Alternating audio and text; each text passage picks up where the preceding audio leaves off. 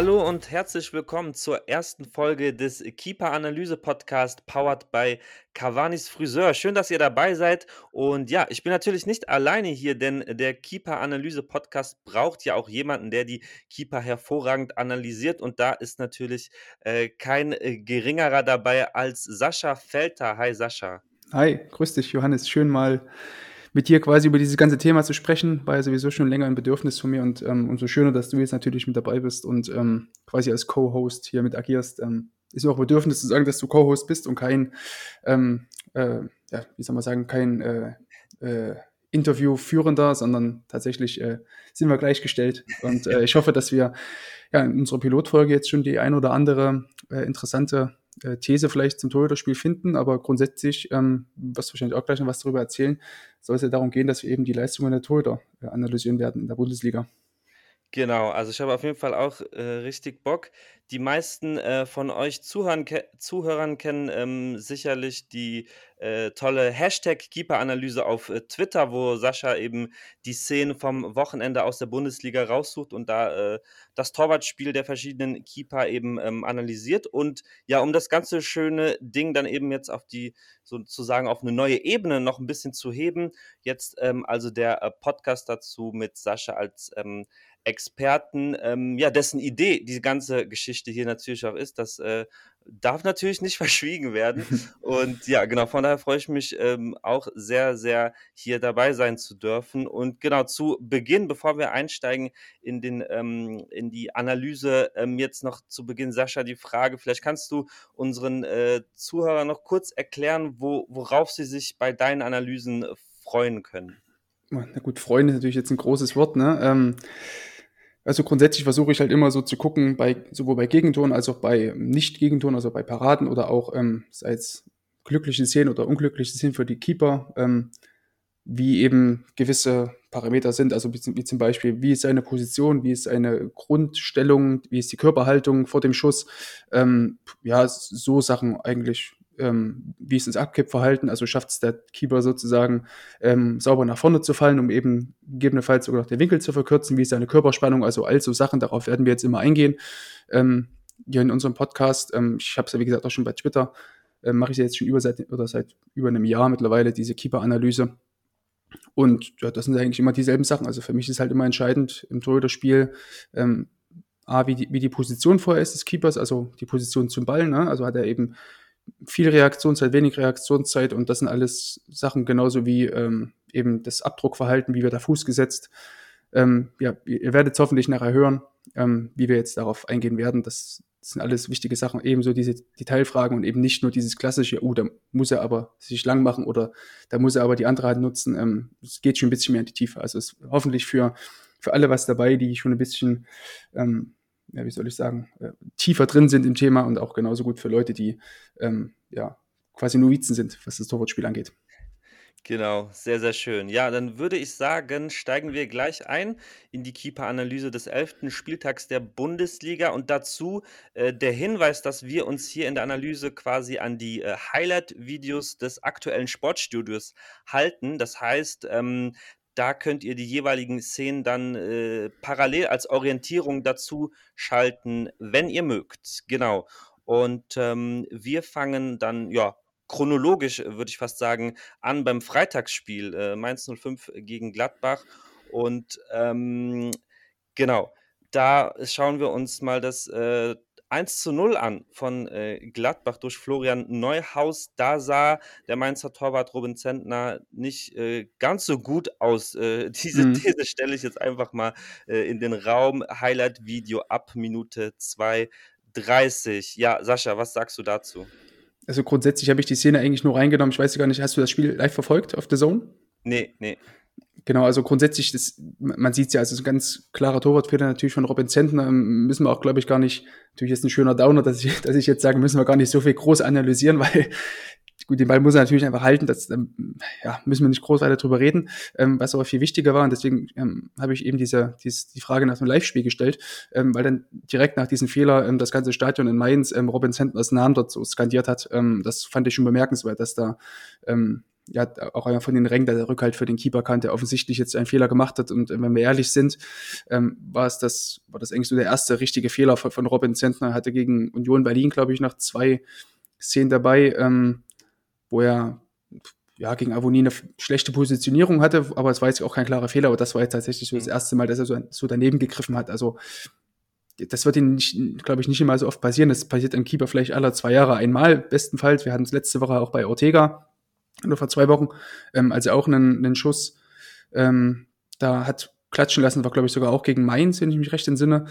Also, dass solche Dinge passieren, aber ich fand eben die Reaktion dort gut ähm, von, ähm, von den Fans, dass da von den Rängen auch den, für Robin Center da auf jeden Fall auch die Rückdeckung gleich wieder kam. Also, wie gesagt, das Abhaken, da geht es die nächste Aktion gleich für ihn weiter, denke ich mal. Ja, die, die Reaktion von den Fans auf jeden Fall auch ähm, steht dann sogar ein bisschen äh, im Kontrast zu dem, ich weiß nicht, ob du das mitbekommen hast, Steffen Baumgart hat ähm, nach dem Spiel jetzt gegen Union Berlin gesagt, äh, der Trainer von Köln, dass ähm, dass äh, er sich irgendwie wünscht, dass die Zuschauer in Köln so ein bisschen, ähm, ja, mehr hinter der Mannschaft stehen, auch wenn sie mal in Rückstand, mhm. äh, geraten, weil die Spieler anscheinend irgendwie so ein bisschen, äh, darunter leiden. Und dann ist ja Mainz eigentlich so ein bisschen so das Gegenbeil Gegenbeispiel dazu, dass äh, dass die Spieler irgendwie ja nicht wirklich ja, was heißt Angst ja, nicht Angst haben müssen, irgendwie einen Fehler zu machen, wenn sie dann trotzdem noch so den, äh den Rückhalt haben von den Fans. Fand ich auch, ähm als du es geschrieben hast, fand ich auch bemerkenswert, definitiv. Sehr cool. Hm. Also, wie gesagt, das ist basiert eben, dann wird er einfach abhaken. Dann Robin Center schätze ich eigentlich auch so ein, zumindest das, was ich jetzt so die letzten, eigentlich das ganze letzte oder dieses Kalenderjahr von ihm gesehen habe, seitdem Bo Svensson noch Trainer ist, dass also Robin Center ist ja generell so ein Keeper, der sehr stark über seine Emotionen kommt, eher vielleicht so in die Schublade Oli Kahn früher so ein bisschen reingeschoben, der natürlich sich immer nach Paraden immer ziemlich pusht und alles. Also deswegen mache ich mir eigentlich relativ wenig Sorgen, dass äh, Robin Zentner irgendwie so mental deswegen einen kleinen Knacks hat und wie gesagt, die Fans äh, super Zeichen. Ähm, ja. Deswegen würde ich sagen, gehen wir einfach zur nächsten Szene, ähm, die wir beide zusammen vorbereitet haben. Ähm, ich glaube, das war auch die Szene, wo du selbst gesagt hast, ähm, okay, das, das sieht ja eigentlich jeder, dass das eine, eine herausragende Parade ist. Also es war das die Parade von, ähm, von Jan Sommer gegen Lee in der wie halt im Sportschau-Video, ab Minute 3 und 45 Sekunden, ähm, als Lee diesen äh, Fernschuss auspackt. Also du als Laie, was würdest du jetzt da äh, sehen? Oder was ist da für dich auffällig? Ja, einfach äh, fast schon eine klassisch schöne, schöne Parade, weil es eben auch ein guter Schuss war.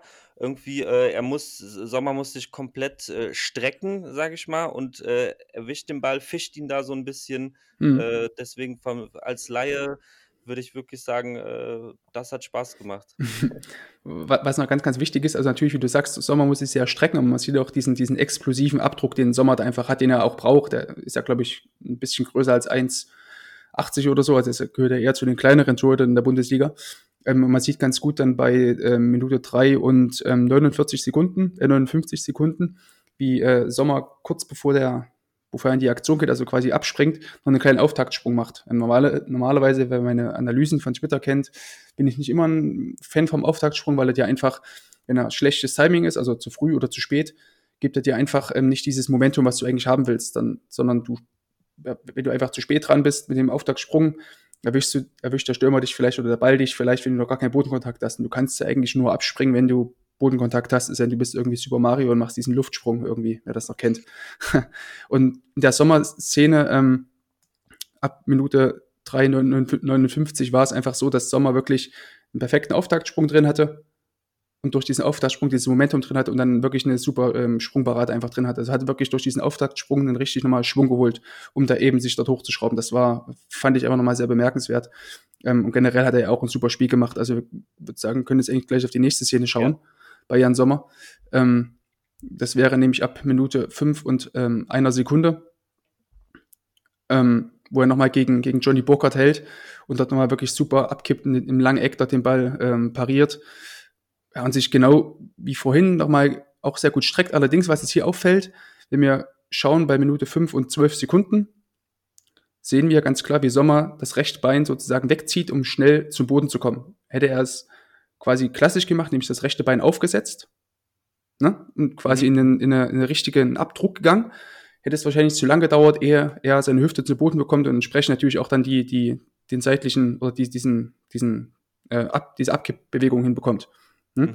so zieht er quasi sein rechtes Bein nach innen, um schnell die Hüfte zu Boden zu bekommen, um entsprechend auch seine Hand schnell zum Boden zu bekommen, wo der, der Ball auch letztlich hinkam.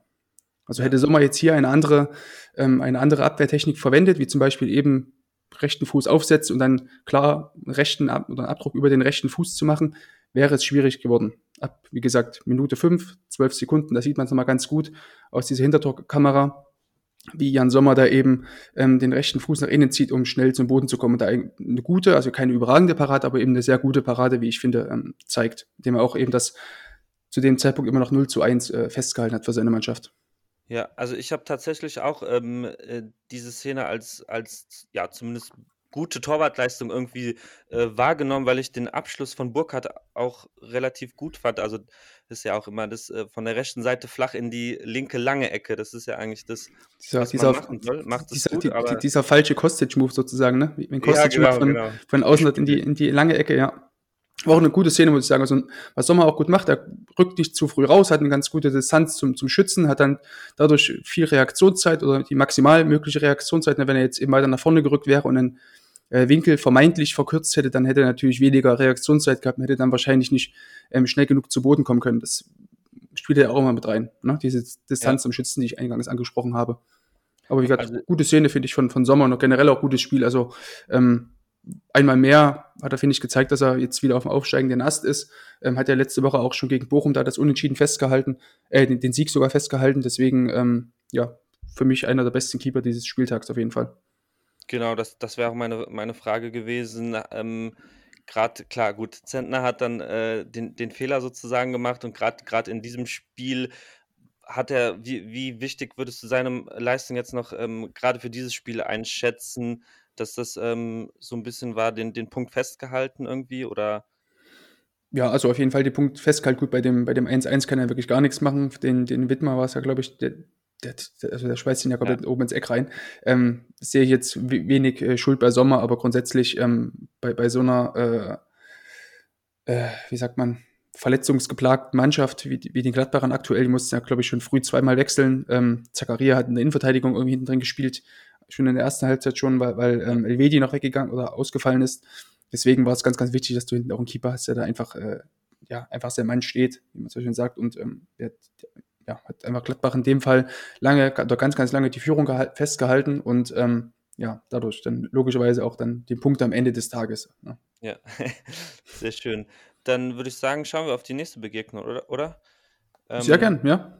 Die Wölfe, die Wölfe stehen auf meinem Zettel gegen den genau. FCA, ein glorreiches Spiel. Ich habe irgendwie letztens im, im Rasenfunk gehört, dass das die, die Partie ist, die im Schnitt immer die allerwenigsten, äh, oder war das gegen Hoffenheim, weiß gar nicht, aber glaube ich, die wenigsten, den, den geringsten Zuschau Zuschauerschnitt hat von allem irgendwie meistens im nicht messbaren Bereich, glaube ich. Also das ja, die Ränge waren auf jeden Fall äh, relativ grün im Sinne von, man mm. hat viele Sitzschalen gesehen, leere. Wahrscheinlich hatte VW wieder Samstagsarbeit oder so, keine Ahnung.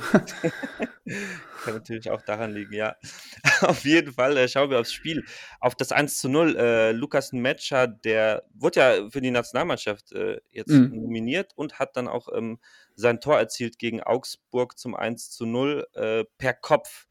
Äh, zu sehen ab äh, im Sportschau Highlight-Video ab Minute 1.01. Wie, ja, wie, was sagst du zu Gikiewicz? Kopfball aufs kurze Eck und schon, schon relativ platziert, würde ich sagen, aber nicht mit der übertriebenen Wucht äh, sozusagen. Mhm. Deswegen, äh, ich, ich bin Stimmt, ziemlich unsicher. Ja, also die, die Flanke kam eben von, von links von Otavio ähm, rein. Man sieht das dann auch ab, ähm, ab Minute 1,15 sieht man es auch ganz gut, wie Gikiewicz quasi erst, ähm, als sie, also bevor Otavio flankt, steht Kikiewicz eben noch ein bisschen ähm, weiter im Raum rein. Also hätte natürlich auch, wäre die Flanke jetzt weiter ähm, auf den kurzen, äh, auf den Langpfosten oder in die Mitte gekommen, wäre Kikiewicz ähm, auf jeden Fall da gewesen oder war auf jeden Fall bereit, ähm, dort vorzurücken im Zweifel. Das sieht man bei 1,15, wie gesagt, ganz gut.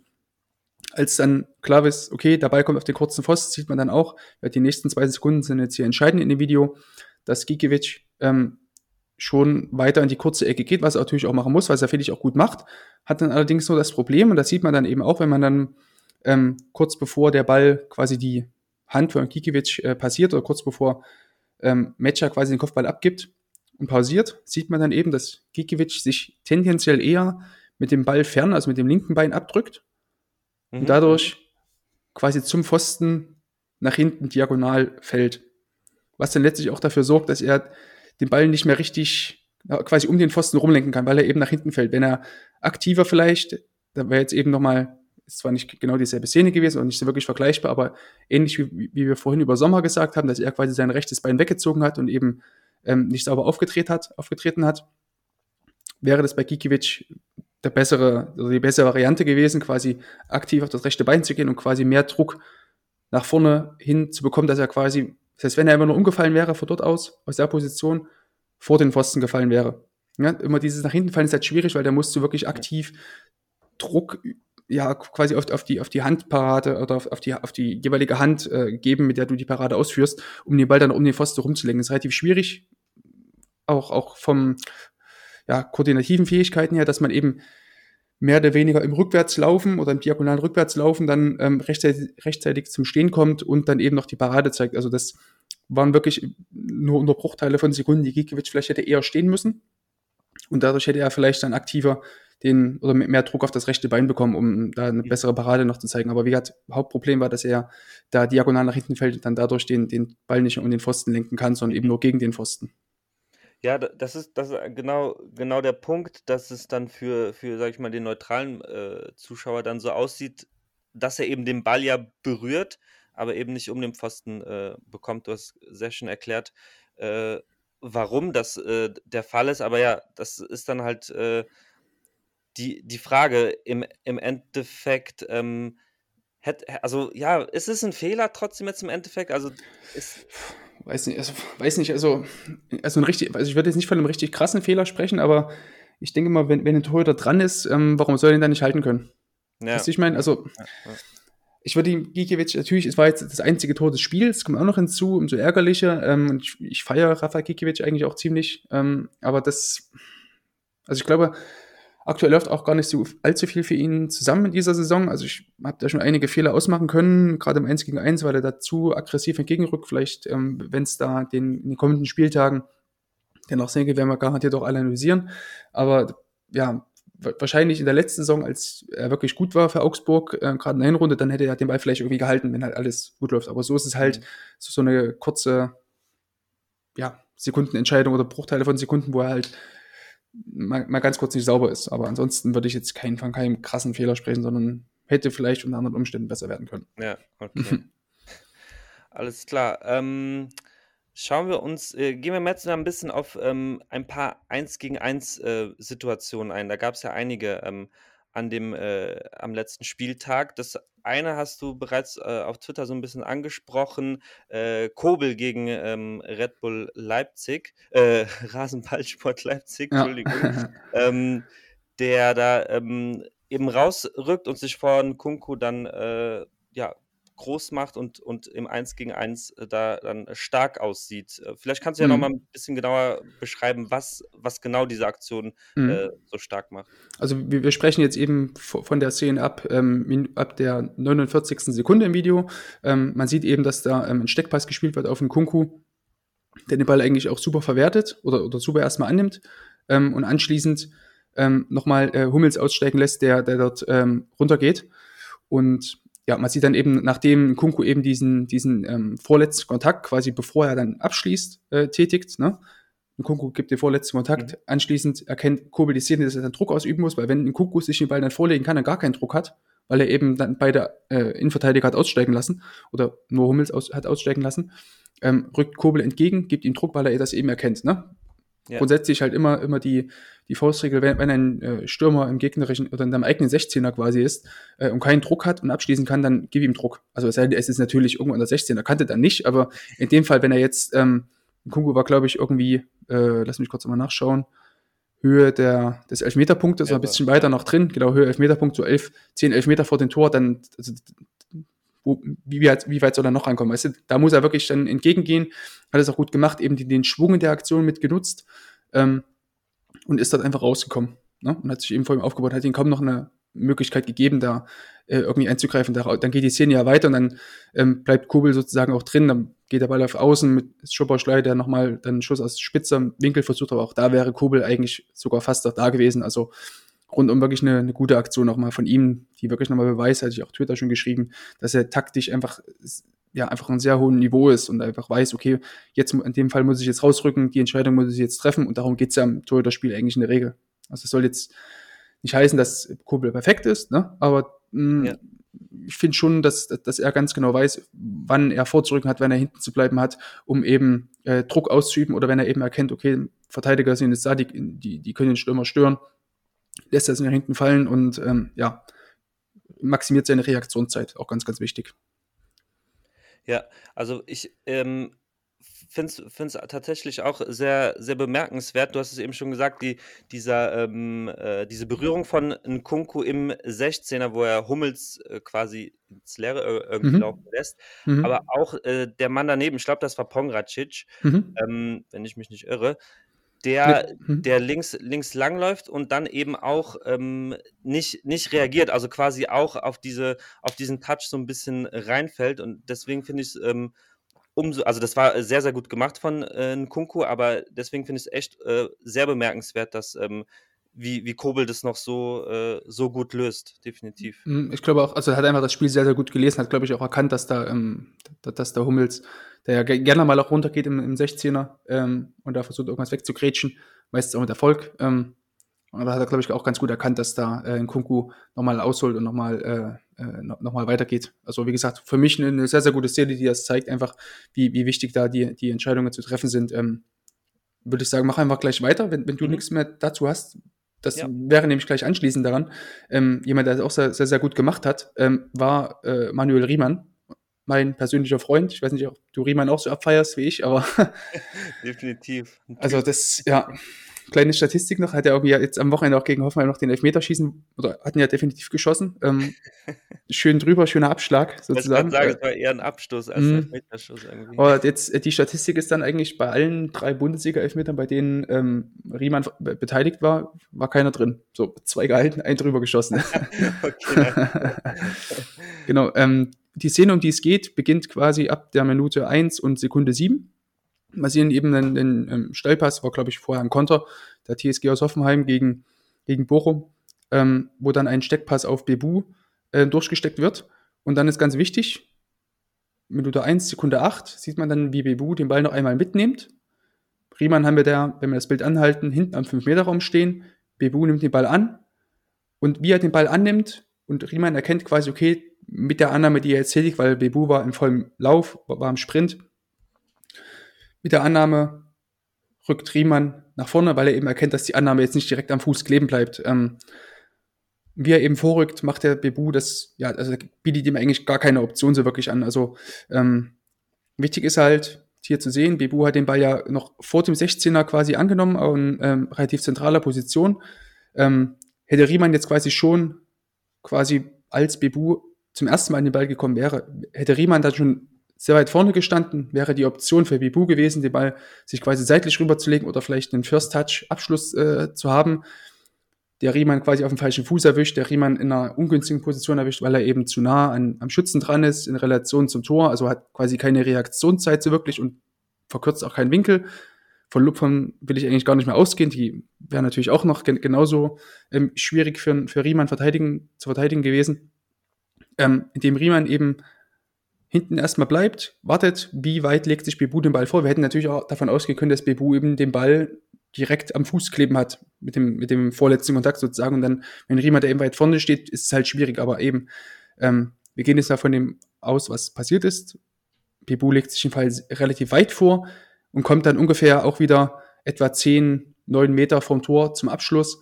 Und ja, Riemann erkennt das einfach und rückt ähnlich wie Kurbel vorhin, hier vielleicht noch ein bisschen klarer, weil es eine, eher eine klare 1 gegen 1 Situation war, ähm, ja, rückt äh, Riemann da einfach vor und selbst der Lupfer, den Bebudert äh, versucht hat, ja, der, der, wird einfach schwierig für ihn, ähm, quasi über Riemann drüber zu lupfen und dann noch hinten ins Tor rein, weil landet dann im Endeffekt oben auf dem, auf dem Dach des Tores.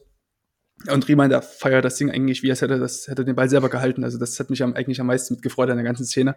Aber wie, das zeigt eigentlich, wie, wie, wie wichtig das ist, diese ähm, Entscheidungen zu treffen im 1 gegen 1, gerade aus der Langdistanz. Also wir haben ja eben, ähm, sorry, ich beende gleich meinen Monolog. wir haben ja eben bei ähm, in 1 gegen 1 Situation haben wir ja, können wir ja grundsätzlich unterscheiden zwischen, also jetzt wirklich nochmal ganz grob unterscheiden zwischen denen aus der Kurzdistanz, also wenn wir wirklich so von fünf, sechs Metern vor dem Tor äh, sprechen. Ne?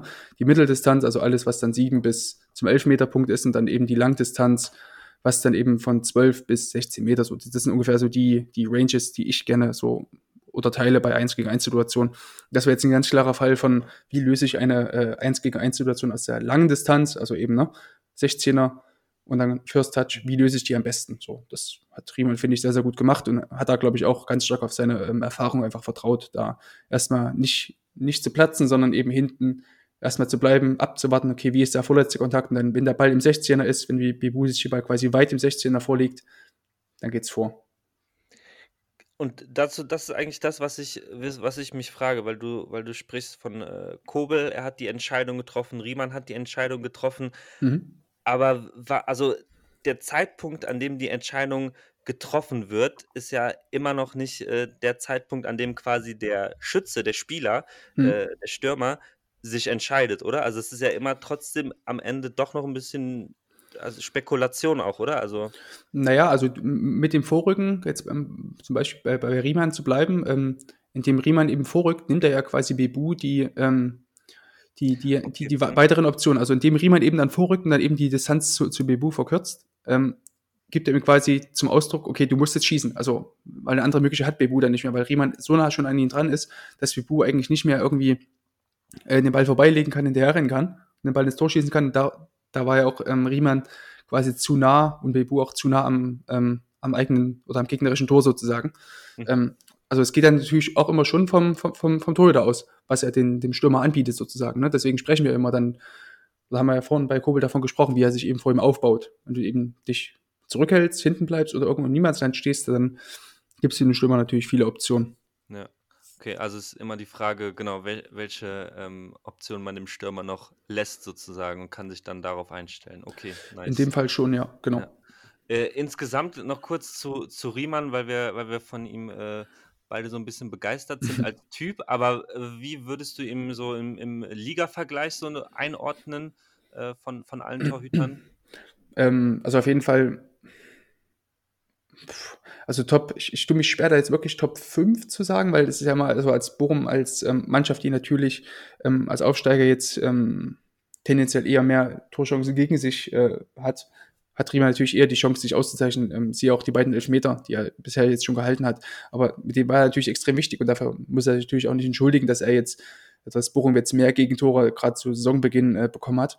Ähm, aber allein die Tatsache, dass sie jetzt, glaube ich, in den letzten, lass mich lügen, vier Spielen oder fünf Spielen oder so zu Null gespielt haben, ähm, also, glaube ich, fünfmal oder so zu Null oder viermal zu Null bereits schon gespielt haben, mhm. ähm, das sagt ja eigentlich auch schon einiges aus. Also das, ähm, spricht, finde ich, auch für seine Klasse, dass er ja trotzdem, also das hat man ganz gut schon in den, ähm, in den ersten Spielen schon mitbekommen, dass er ja ein Torhüter ist, der enorm viel kommuniziert hinten im Tor. Und das gibt ja auch gerade so eine Mannschaft, die ähm, ja im, eigentlich nur um den Klassenhalt kämpft, einfach enorm viel Sicherheit, wenn da hinten einer drinsteht, der jetzt zum einen natürlich auch mal einen Meter hält, auch mal eine schwierige Situation um eins gegen eins löst. Ähm, und Riemann soll da, glaube ich, generell auch so ein, so ein Typ sein, der ähm, nicht nur in der Kabine hohes Ansehen genießt, also die die, die Bochumer Fans ähm, skandieren ja auch irgendwie bei jedem Spiel, wenn, wenn er sein Tor betritt, hinten seinen, seinen Namen. Ähm, hat er auch eine, eine ziemlich äh, ja, mit, mit, mit Michael Esser, dem, dem zweiten Keeper von Bochum, ähm, als Bochum vor, vor zwei Wochen war es, glaube ich, ähm, im Pokal da weitergekommen ist und Riemann dann fürs Elfmeterschießen eingewechselt worden ist, ähm, ähm, stand Riemann dann eben auch noch bei den Fans und hat dann eben auch den Namen von, von, von Michael Esser skandieren lassen. Also ich glaube, da ähm, gibt's gibt's wenig äh, Anlass, äh, Riemann da jetzt irgendwie äh, um Kollegialität äh, an, anzugreifen, sondern ich glaube, mit dem Typen kannst du einfach richtig, richtig viel Spaß haben, als wenn du halt nur zweiter oder, oder dritter Torhüter bist, weil du dich trotz alledem ist, als wenn er selbst auf der Bank sitzt, ähm, bis zum Ende pushen würde. Also. Ja, und gerade äh, was du sagst zur, zur Fanbeliebtheit, also ich meine, wenn ich Fan von Bochum wäre und dann sehe ich, dass mein Torwart äh, zur Ausführung des Elfmeters während des Spiels läuft, dann würde ich ihn auch halt komplett abfeiern auf jeden Fall. Ja. Weil man sowas ja eigentlich äh, nicht mehr sieht. Außer natürlich in Südamerika. Ja, Südamerika. By the way. Aber, the way. ähm, aber das, sowas äh, gibt es ja eigentlich fast. Also gerade auch so in den Top-Ligen oder so. Mhm. Ich habe ein bisschen nachgedacht, ich habe jetzt nicht nachgeforscht, aber so ein bisschen mhm. nachgedacht. Mir ist äh, in den letzten fünf Jahren irgendwie keiner so direkt. Ähm, ja, die, ähm, der von, der von Eibar, der Demirovic, der jetzt bei Sevilla spielt, der hat doch gegen äh, Jan Oblak letzte Saison getroffen, glaube ich. Ach, echt? Okay. Ja, ja, okay. ja, ja. Aber das ist nur am Rande, bevor wir jetzt abschweifen. ja, genau. nice. Ähm, dann würde ich sagen, machen wir weiter, aber bleiben bei ähm, 1 gegen 1 ähm, Szenen. Mhm. Und da gab es beim Tor von Dortmund gegen Leipzig, Rasenballsport äh, Leipzig, jetzt nochmal richtig hier. Mhm. Ähm, das war ja im, im Grunde ja auch eine, eine 1 zu 1 ähm, Situation, die Gulaschi dann im, in dem Sinne verloren hat, weil, weil mhm. äh, Reus das Tor gemacht hat. Hat. Was hat er quasi falsch gemacht, was, was die anderen richtig gemacht haben? Also ähm, wir, wir, reden jetzt in dem, in dem Video von ähm, Minute 6 und äh, ab Minute 6, Sekunde 8.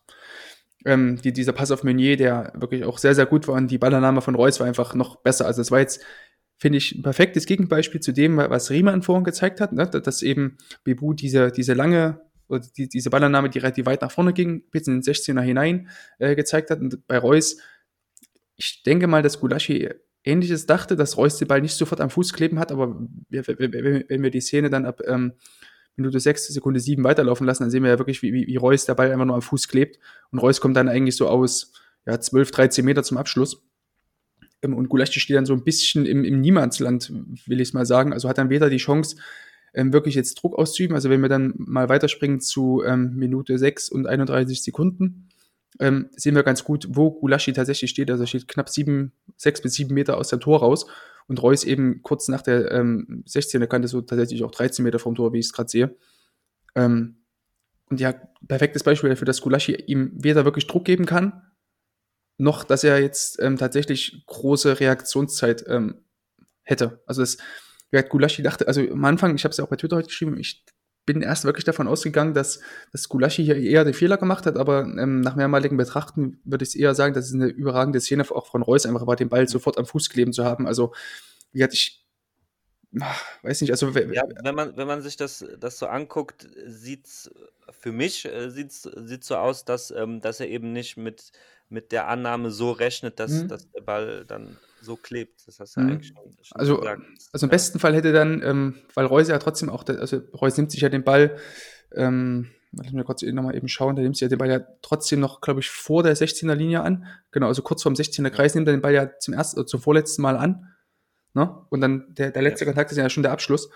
Ähm, dann hätte als Gulaschi gesagt, okay, dann Ball wird nicht weit wegspringen, dann vielleicht noch einen Schritt nach hinten, um vielleicht noch irgendwie ein bisschen mehr Reaktionszeit rauszuholen ja, so kann Gulaschi halt nur irgendwie spekulieren und fällt halt zur Seite. Und der Ball kam jetzt eigentlich trotzdem noch in der Abgibzone. Also wenn Gulaschi sich quasi einfach nur nach rechts fallen lässt, hat er ihn. Aber ja. ja im Nachhinein kann man das dann immer sagen. Ne? Das sitzen wir jetzt beide natürlich hier auf unseren dicken Hintern ähm, und sagen das natürlich so leicht. Aber wie gesagt, das ist ähnlich wie vorhin bei, bei Kobel, einfach eine Sekundenbruchteilentscheidung. Ne? Gehe ich raus, bleibe ich hinten und Gulaschi hat sich halt für, für Stehenbleiben entschieden. So. Also, ja, so, aber so ein zentraler, zentraler Abschluss, äh, der dann reingeht, dass, dass sich Gulaschi quasi, ist natürlich sehr gemein äh, zu sagen und so ist es mhm. ja auch nicht, aber dass er sich quasi vom Schuss wegduckt. Mhm. Ja, genau. Gesprochen, das ist, das ist ja dann das, äh, was ihn so äh, ja, blöd aussehen lässt. Oder das ist ja im Prinzip ja auch der Grund, warum wir diskutieren, ob es ein, ein Fehler ist oder nicht, oder? Hm. Also, ja, also für mich war eher die, der Knackpunkt, dass, ähm, dass Gulaschi dazu ein bisschen im Niemandsland stand, aber es ja. ist halt brutal schwer, weil das war wirklich eine sehr, sehr gute äh, Annahme von Reus. Ähm, jetzt am Anfang habe ich eher, wäre ich eher dazu geneigt gewesen zu sagen, das ist ein Torwartfehler gewesen, aber mhm. so ist es tendenziell, also ich würde sagen 80, 20 so oder mhm. 85, 15 so die Dreh. Also war auf jeden Fall sehr, sehr stark von Reus die Annahme, aber der Schuss war eben nicht so dünne. Dann auf jeden Fall nicht spekulieren. Also spekulieren ist halt immer ein schlechter Ratgeber, gerade in, in, solchen Situationen. Mhm. In, von solchen Situationen im Sinne von ähm, 1 gegen 1, wo der ähm, Schütze noch zu weit quasi entfernt ist oder, oder ja. wo, du, wo, du, als Torhüter in einer, in einer schlechten Position Ja, also, also im 1 gegen 1 würde ich generell sehr selten dazu raten zu spekulieren, weil äh, du, pff, also, also in dem Fall jetzt, was bringt's dir? Also du hättest auch, also Gulaschi hätte sowieso, wenn Reus ihn reinschiebt und der, der, geht quasi genau ins Eck, dann äh, nur lang oder kurz ist egal, aber wenn er quasi genau ins äh, Eck geht, dann sagt man, okay, gut, eins gegen eins kann man halt mal haben, aber so ist es halt ein Ball, der halt äh, de facto wenn er stehen geblieben wäre, direkt auf ihn gekommen wäre. Oder in die, eben mhm. in der Abkippzone. Also, das ist halt schwierig. Also, deswegen tue ich mich wirklich ganz, ganz schwer, da irgendwie immer zu sagen, bitte spekuliere oder wenn du keine Wahl hast, dann einfach spekulieren oder so. Deswegen, wenn du die Wahl hast, am besten, oder wenn du gar keine Wahl hast, am besten immer erstmal stehen bleiben und ja, einfach drauf, in Anführungsstrichen, wirklich hoffen, dass du angeschossen wirst. Ähm, ja, anstatt dann irgendwie zu spekulieren, weil dann sitzen wir jetzt eben hier und stellen uns die Frage, uh, warum fällt das Gulaschi einfach hin? Ja. Ja, aber nochmals, es war, es ist wirklich meckern auf sehr hohem Niveau. Ähm, Gulaschi spielt eigentlich auch eine okaye Saison, nicht ganz so stark wie die letzten Jahre, aber immer noch eine okaye Saison. In Ordnung. Halten wir das so fest. Halten wir so fest.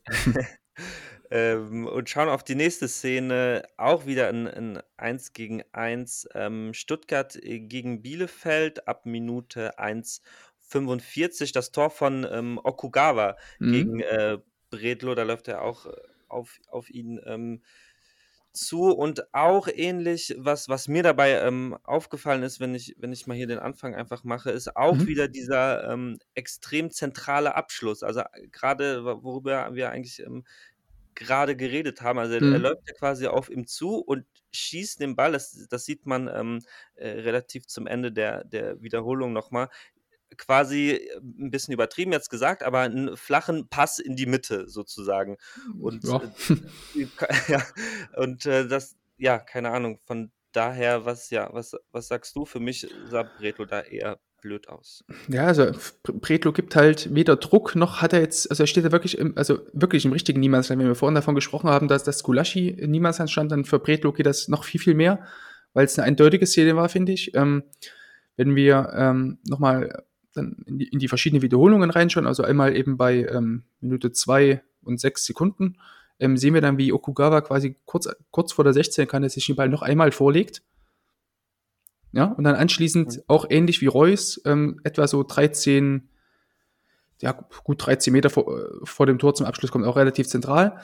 Ähm, ja, und was ich vorhin schon bei, bei Riemann sagte, ne? wenn der Ball eben in den 16er gelegt wird, dann musst du entgegenkommen. Ich finde, Bretlo hatte eine okaye Ausgangsposition, also er stand auch etwa so sieben Meter vor dem Tor, aber als dann Okugawa sich die Ball nochmal in den 16 reinlegt, dann muss er einfach vorrücken, dann muss er da sein. Also er hat es auch nicht wirklich geschafft, jetzt ähm, klar weiter hinten zu stehen. Ähm, das sieht man auch nochmal ganz gut in der, in der ersten Einstellung, weil da kommt, glaube ich, ähm, das ist Mangala, der dann noch versucht, hinten irgendwie zu stören. Also wenn dann Bretlo noch ein Stück tiefer bleibt, quasi im Fünfer, so drei Meter vor dem Tor oder so, ähm, dann hätte er, hätte er wahrscheinlich schon mal den Abschluss ein bisschen weiter herauszögern können. Ähm, und ähm, Mangala hätte da vielleicht doch mal den, ja, einfach noch, versuchen, noch, noch, noch mal versuchen können zu stören, weil er war relativ schnell und ähm, Okugawa hat den Ball eigentlich ja auch nie wirklich sauber vorgelegt. Ähm, deswegen, ja, ist es weder ein wirkliches Hintenbleiben von Bretlo, um eben die, den Abschluss zu verzögern und vielleicht den Verteidiger noch eingreifen zu lassen, noch ist es ähm, ein wirkliches ähm, proaktives Torwartspiel. Also er steht halt, wie gesagt, acht Meter vor dem Tor irgendwo und ja, schwierig. Also, also ich an seiner Stelle wäre dann eher mit dem Kontakt in den 16er hinein, wäre ich all in gegangen, zwei, drei schnelle Schritte nach vorn und dann versuchen eben in den großen Block äh, hineinzuspringen. Also dieses, ähm, wo, wo man dann eben ähnlich wie so ein ähm, Handballtorhüter dann eben äh, auf der nicht auf dem Hintern sitzt, sondern eher so auf, dem, auf der Oberschenkelinnenseite sitzt, einen Fuß rausgestellt hat und dann eben die Arme äh, raus. Also ja, guckt einfach die Szene an, ihr wisst genau, was ich, was ich meine, damit mit einem großen Block. ja, ja, das ist, knüpft ja genau daran an, was ich meinte, dass, dass eben, wenn, wenn so ein Abschluss vom Stürmer so zentral mhm. ist, dass, genau, wenn du dich groß machst, dann prallt er dann äh, in der Regel hoffentlich äh, doch noch irgendwie am, am Torhüter ab, aber. Ja, also das, das Ding ist, Bretlo wollte halt in, also grundsätzlich finde ich, da bin ich der Meinung, dass du einen großen Block geben, also ne, was wir eben gesagt haben, mhm. ähm, den, den kannst du nicht geben, in, wenn du reagierst, kannst du den nicht so leicht geben, weil das relativ lang dauert, du, also relativ lange dauert, ne, im Vergleich zu, zu einem äh, Hechtsprung oder so, ehe du quasi äh, dein Knie runter bekommst und dann eben noch die, den Fuß so rausstellst, dass, dass du deine Hacke auf dem Boden hast, also eben diesen großen Block geben. Das ist relativ schwierig, wenn du reagieren musst, weil es einfach relativ lang dauert, um quasi diesen Fuß rauszustellen. Deswegen eignet sich der große Block eigentlich immer, bin ich der Meinung, dazu, wenn du quasi proaktiv bist. Also wenn du quasi zwei, drei schnelle Schritte machst und dann in diesen Block quasi reinrutschst, aber niemals aus so einer statischen Situation heraus, sondern immer eher ähnlich wie es Riemann vorhin gemacht hatte oder ähm, auch, Kobel in der ersten Szene. Das waren ja immer alle Szenen, wo, wo die Keeper quasi aus dem Laufen heraus da entgegengekommen sind, weil sie gesehen haben, okay, wenn ich jetzt vorrücke, dann wird der nächste Kontakt auf jeden Fall ein Torschuss sein. Entsprechend muss ich mich da auch verhalten. Und Bretlo stand und stand und stand. Und dann kam der Schuss und dann will er quasi versuchen, da zu reagieren. Also wenn er da quasi in diesen Schritt oder in, in diesen großen Block mit dem Schritt hineinläuft, rein springt, wie auch immer, ähm, hat er da wahrscheinlich ein besseres oder äh, eine Möglichkeit, den Ball zu halten, weil er dann einfach selber aktiver ist und ja nicht quasi auf diesen Schuss reagieren muss und diesen, diesen äh, Fuß dort rausstellen muss. Das würde einfach zu lange dauern hm. im großen Block. Ja. Ja, besonders halt bitter, weil Stuttgart ja durch dieses Tor dann wiederum äh, mhm. verloren mhm. hat. Das ist dann natürlich immer ein bisschen. War, glaube ich, auch der einzige wirkliche Angriff von Bielefeld in dem Spiel. Ja, War das ja. nur so, by the way. Ähm, ja, es war irgendwie eine, also, also ich, ich hadere wirklich immer noch damit. Ähm, ich weiß wirklich nicht, was Bretlo da äh, vorhat in der Szene. Ähm, da muss er, wie gesagt, wenn der Ball in den 16er kommt, muss er eigentlich nach vorne kommen und dort nicht einfach wie das Kaninchen vor der Schlange sich dort äh, dem Schuss ergeben, sozusagen. Ja, aber man, man darf ja auch äh, nicht vergessen, weil wir jetzt gerade viel über 1 gegen 1 Situationen reden, mhm. dass, dass ähm, natürlich für Tor Toyota immer, die sind immer in der schlechteren mhm. Position mhm. von, von der, von der Grund, äh, von der Grundchallenge sozusagen. Und äh, die, die Fehler gehen ja, dass überhaupt eine 1 gegen 1 Situation ähm, entsteht, sind natürlich vorher gemacht worden, aber am Ende ist es dann, dann auch egal, weil ähm, darum geht es ja nicht. Es geht ja nur darum, äh, geht die 1 zu 1 Situation gut für den Teuter oder den, äh, mhm. äh, den Stürmer aus. Und ja. Ja, klar, also, aber, aber, aber, trotz, genau, aber, tro genau, aber trotzdem kann auch der Torhüter das äh, letztendlich auch besser machen als, Voll, ja. Also ich glaube auch, weil du jetzt sagtest, dass die, dass die Torhüter von, vom, vom, vom Grundsetting her eine schlechte Ausgangsposition haben, das ist sowieso klar. Die haben sie immer. Also ja. guck, dir, guck dir an, wie groß das Tor ist und so weiter. Ne? ähm, aber, aber, es kommt immer darauf an, was der Torhüter daraus macht mit seiner Positionierung. Ne? Also da, darum geht's ja, das ist ja gerade das Torhüterspiel, dass du eben ähm, durch deine Positionierung und vielleicht auch deine athletischen Fähigkeiten oder koordinativen Fähigkeiten ähm, einfach das versuchst, diesen, diesen äh, Torraum oder diesen ähm, ja, Raum, wo ein Tor oder ein Ball dich passieren kann und der dann auch ins Tor geht, quasi so klein wie möglich hältst. So. Und das hat Bredlo, finde ich, einfach nicht gemacht. Aber wir wollen jetzt auch nicht weiter auf ihm rumhacken. Deswegen würde ich sagen, gehen wir einfach in die nächste ähm, Szene rein. Ähm, ja, und da haben wir eigentlich jetzt schon einen, ich hoffe, also ich hoffe nicht, dass er hier Dauergast in unserem Podcast wird. Ähm, aber es wird schwierig. Also die beiden Szenen, wir sprechen natürlich von Timo Horn. Ähm, also ich glaube, das hast selbst, sorry, dass ich jetzt sage, aber selbst du gesehen, dass da irgendwas falsch lief, oder? ja, absolut. Äh, zu, zu übersehen war es nicht. Ich, ich habe mir aufgeschrieben, Köln spielt 2-2 gegen Union, auch wegen Timo Horn. Aber mhm. normalerweise sagt man das ja, wenn dann Teuter irgendwie das 2-2 gerettet hat. Mhm. Ähm, in dem Fall denke ich auch eher, dass, äh, ja, dass Köln nicht wirklich profitiert hat von Timo, Timo Horns Leistung äh, gegen mhm. Union.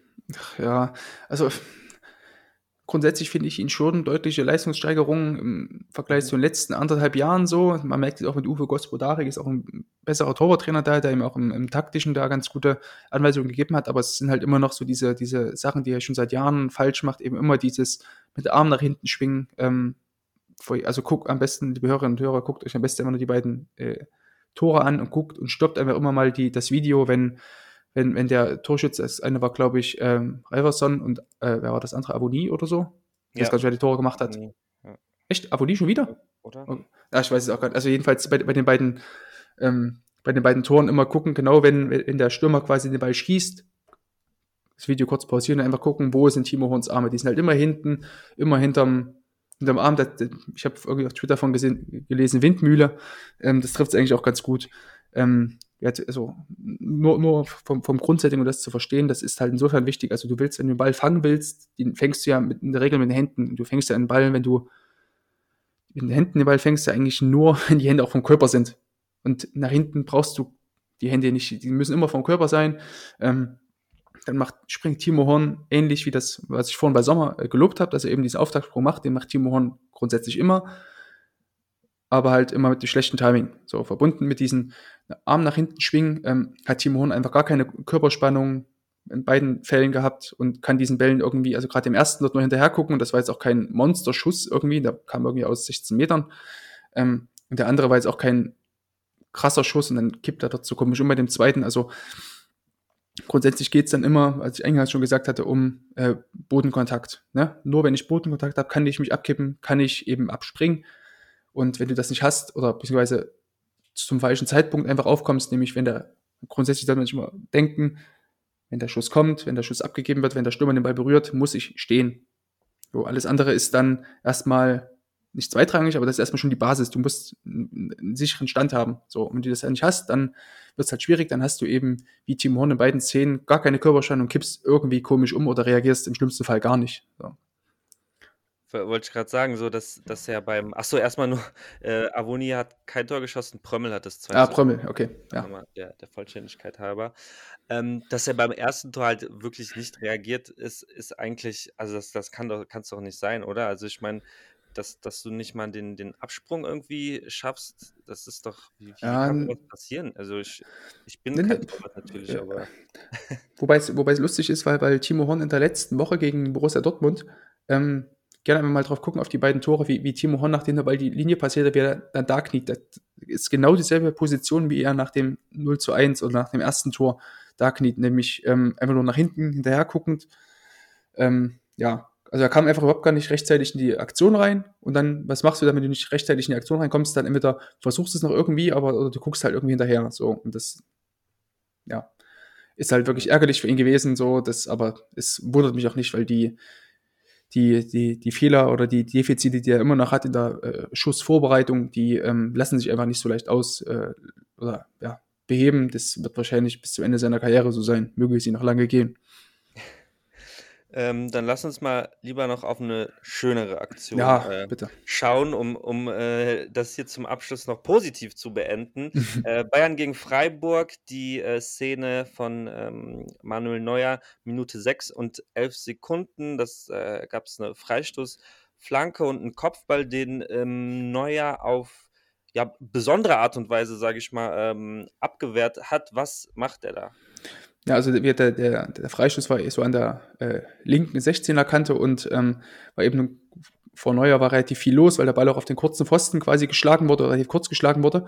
Ähm, und weil eben zu viel vor ihm los war, hätte Neuer jetzt folgendes machen können. Entweder er fängt den Ball, was ja aus der kurzen Distanz und aufgrund des Tempos auch sehr schwierig ge geworden wäre.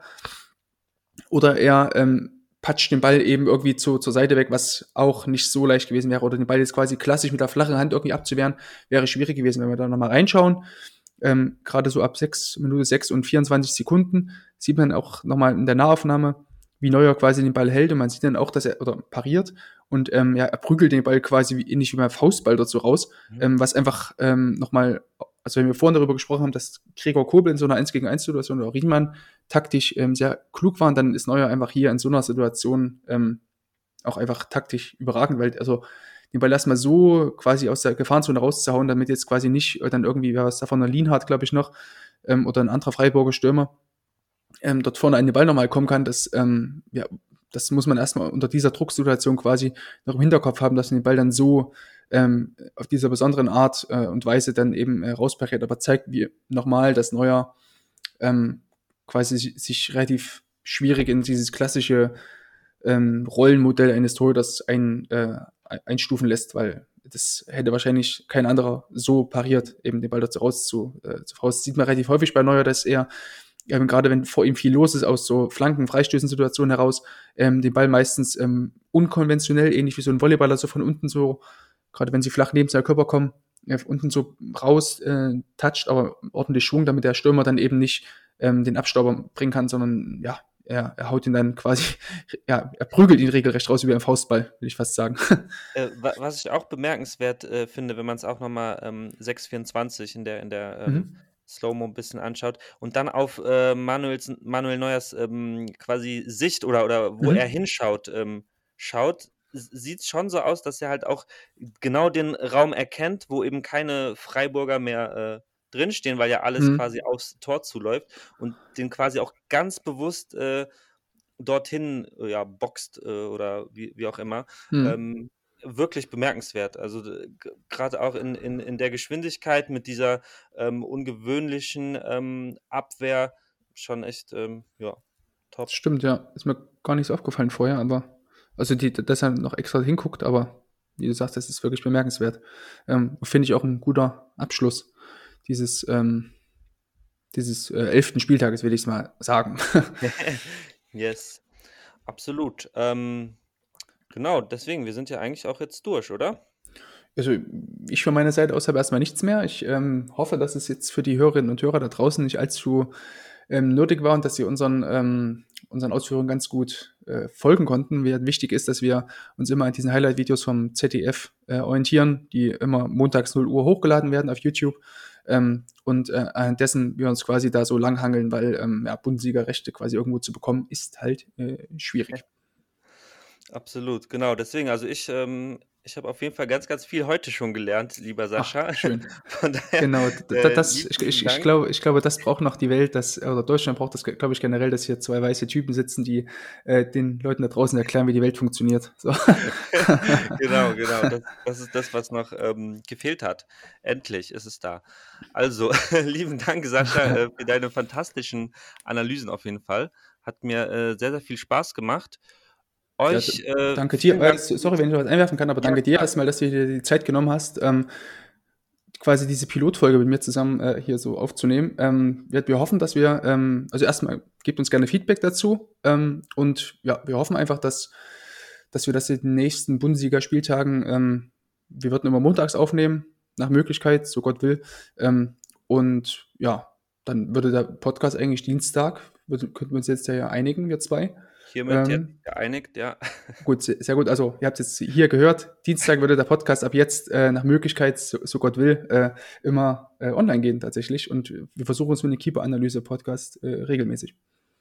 Genau, deswegen, du, du sagst es schon, äh, Feedback ist deswegen ähm, nach der ersten Folge natürlich auch ähm, sehr, sehr gern ähm, gesehen und ähm, genau, äh, über alles Social, äh, gängigen Social Media Kanäle von Cavani's Friseur und so weiter kann man da äh, uns kontaktieren. Fragen könnt ihr natürlich auch gerne stellen in die Kommentare, sage ich einfach mal.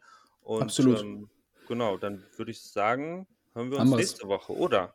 Ja, in den nächsten ist, glaube ich, Länderspielpause. Ja. Dann würden wir uns quasi nach dem, an den 19. geht es, glaube ich, los mit Bundesliga und danach dann sozusagen, ja. also in zwei Wochen. Okay. Haben wir uns gut rausgesucht. Pilotfolge, erstmal eine Woche Urlaub und dann. Ja. so muss das sein. so muss das sein. Gut, mein Lieber, dann danke ich dir vielmals. Ja, ich danke dir auch. Bis dahin, alles Gute euch. Adios. Ciao.